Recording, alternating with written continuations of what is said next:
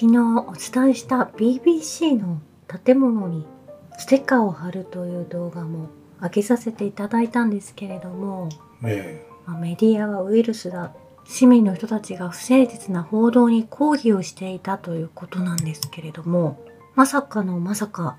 BBC 放送のニュースがですねワクチンを接種して深刻な有害事象が発生する絶対的なリスクが少なくとも800分の1である超過死亡の要因はワクチン接種によるものである可能性が高くなってきたワクチン接種を中断すべきであると英国のトップ専門医の分析を報道し始めたんですよね。市民のステッカーも効果があったんじゃないですか？ええまあ、嘘の報道が事実と一致していないということをみんなで訴えることはすごく大事だなと、まあ、諦めずに伝えることは大事だなと思いますよね。そうですよね。うんまあ、日本では先日 JAXA の不正研究で古川宇宙飛行士の会見が始まるというライブ放送が NHK であったようなんですけれども、はい。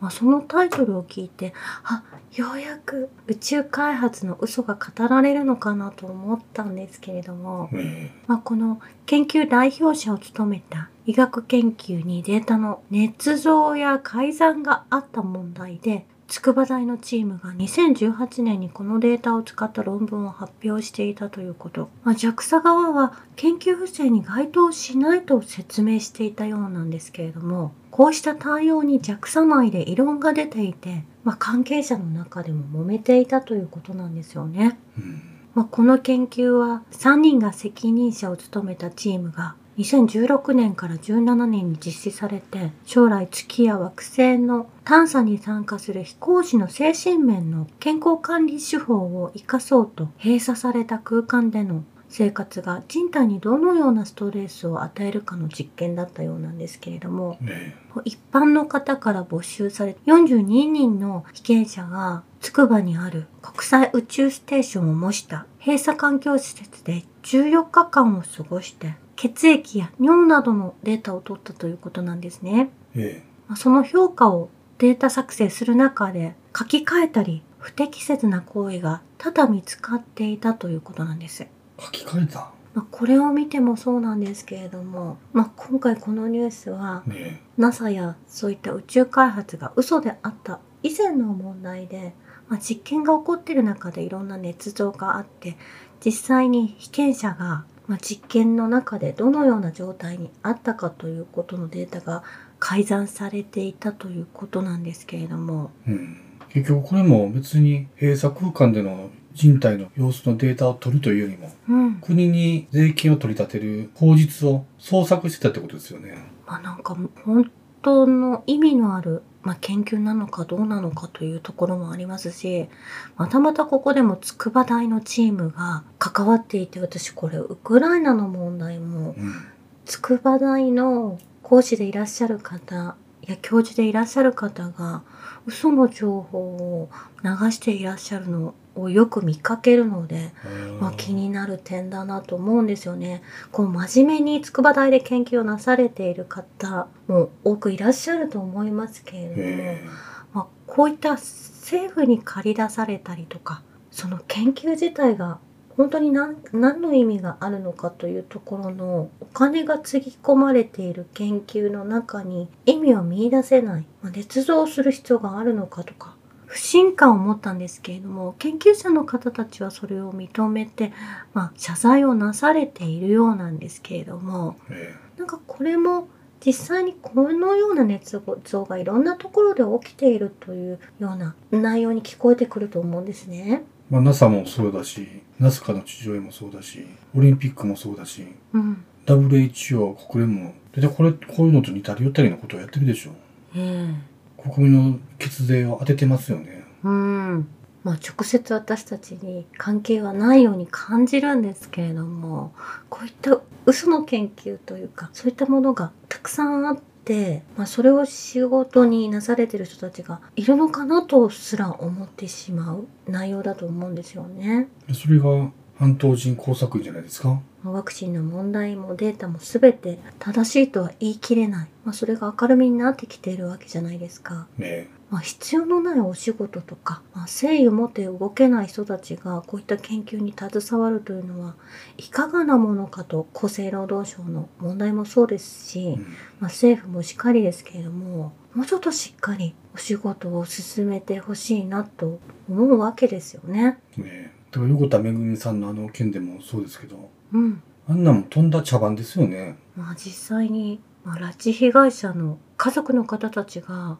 日本が力を持たねば拉致解決は解決しない。まあ、こうやって拉致問題は拉致問題被害者が、まあ、実際にこの戦争を起こすことを日本を再び戦争ができる国にするために利用されているこういった発言をなされていること自体が利用されているなと思うんですよね。ねそして私はこの拉致被害者自体が、まあ、安倍さんの死と同じように全く信じていない、うんまあ、ガセじゃないかなとずっと思っているんですよね。ねもう長年解決もされないですし、まあ、ですがそれに関する解決に向けた動きを務めるよう、まあ、寄付やいろんなものを募ってきたわけじゃないですか。ねまあ、それも政府と一丸になって動いている、まあ、茶番に過ぎないんだろうなと思ってしまうんですよね。うんというのもこれも統一教会が仕込んだ茶番なのかなと思うのが、まあ、世界日報という統一教会の機関紙ですね。ねそのツイッターを見るとですね、ロシアによるウクライナ軍事侵攻の動きの中で、中国による台湾有事の事態が懸念され、我が国の尖閣諸島を領有しようとする中国の意思も明白だ。早期に反撃能力を保有し、運用すべきであると、世界日報が語っているんですよね。うん。もう我が国の尖閣諸島というより、世界日報は統一教会であって、ね。KCIA だと思いますので完全に自分の置かれている立場がもう日本を乗っ取ってしまっているようなお話になっていると思うんですけれども、ね。この世界日報統一教会っていうのがアメリカでもワシントン・タイムズっていうメディアを買ってるわけですよね。うん、あと及川さんたちの幸福の科学もエポックタイムっていうのをよく取り扱うでしょ？うん、あれも結局同じです。同じ、エポックタイムは法輪功なんですよね。え中国の。これも結局統一教会の方に関係してくるメディアですよね。そうなんですよね。ワシントン・タイムズのオーナーは統一教会で。え参政党の政治資金はワシントン・タイムズから流れていたということ。え、でも参政党はもう思いっきり統一教会であるということなんですよね。うん、まあフィナンシャル・タイムズという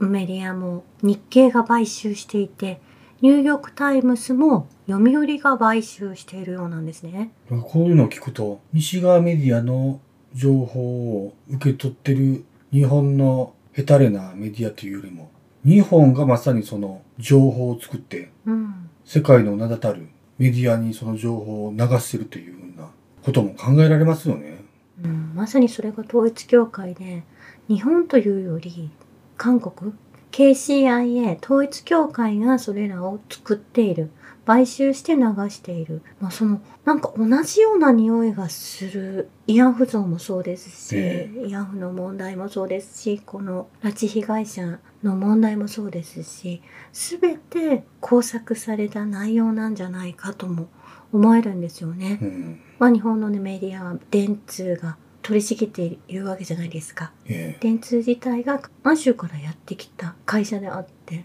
え。まあ、ええそれらが乗っ取ってしまっているというより、まあ、政治にもその統一教会が入ってしまって韓国の力がすごく日本の中に根ざしている、まあ、それをうまくお互いにウィンウィンの形で利用してきたのが自民党であるということだと思うんですけれども、えまあ、そもそも岸信介さんがですね第二次世界大戦後に、まあ、自分自身を命乞いをしてアメリカの工作員になってきたことから、え。えまあ、そこから戻られてきた時に、まあ、日本の米軍ですね駐屯地を永久に日本に置くという署名を岸さんが行ってしまったがために今日本中の米軍基地が、まあ、戦後80年過ぎても日本にあってこの台湾有事というのを準備してきたんだと思うんですね。うん。その岸信介がアメリカ軍の駐屯地を日本に半永久的に置くことの署名をしたときに、日本中の国民がすごい暴動を起こして、岸さんを取り囲んで殺す勢いの感じのことになってましたよね。うん、まあ世界中でデモが起きているのと全く変わらない。まあ今日本ではそのようなデモ活動は行われていませんが、まあ当時はその事実を知っている国民の皆さんが今の日本の国民のように眠らされていない人たちがですね、立ち上がっていたということなんですよね。そうですね。でこれ、最近、岸田さんがイギリスの方で、互いの国に兵を送っていいっていうね、ことに署名しましたけど、うん。これも結局、日本にどんどんどんどんイギリス兵が入り込んでしまうことを、の扉を開いたってことですよね。まあイギリスももう経済的にも、まあ、政治的にも建設的でない国になってしまって、ねえ。まあ、EU にも戻ることも考えていないでしょうし、まあ、そこでアメリカとイギリスがもう本当吸血鬼のように、まあ、お金を吸い取る吸い上げるそれが始まってしまうのか止めることができるのか私にはわからないんですけれどもそういった状況に日本を追いやったのが自民党であるということが。分かってくると思うんですよね。うん。かつての日本人だったら、国内で暴動になってるような内容ですよね。うんもう今世界には共産党というものはなくなっているにもかかわらずその統一教会員や、まあ、言論人たちが中国共産党やロシアを悪者扱いするんですけれども、うん。まあ、それを巨匠連合も同じく、まあ、統一教会が反共産党である、まあ、中国をすごく嫌っているわけですよね。まあ、ですがその嫌っているご本人たちが共産化、まあ、国民をまあ縛り付けるような法律を作ったりとか、まあ、今この戦争を進めていて共産党員のような、まあ、国づくりをしていると思うんですけれども。ええまあ彼らの手口っていつも一緒で、自分たちがかかる批判を別のところになすりつけてるわけですよね。うんまあ愛国者としてそれを伝えていらっしゃるのがえもう本当に虫図が走るというか もうその人たちの言論を見てると、まあ、いろんなところにコラボレーションしてもう皆さん一つのグループえでえ結託しているというのがわかるじゃないですか。えそうですね。まあ今お話しした統一教会が購入したワシントン・タイムズですね。うん。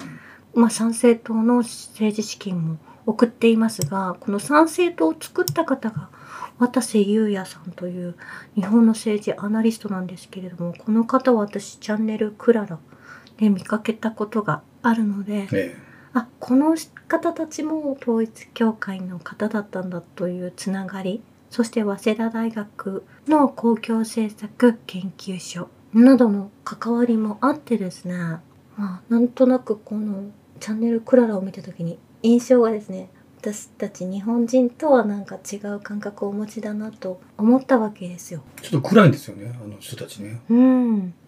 う本当にいろんなことが分かってきますよね。そうですね。アメリカのオクラホマ州でウクライナ兵のパトリオット訓練が行われることを許可しないように共和党上院議員の方が要求しているんですよね。え外国人兵士の入州を拒否する提案をしているということなんですけれども私逆にこれウクライナがもうアメリカが支援してこないのであればアメリカも潰すぞぐらいの勢いでやってくるような気がしてとても怖いことになりそうだなと思い、まあ、この上院議員の方の心配不安を同じように感じたんですけれども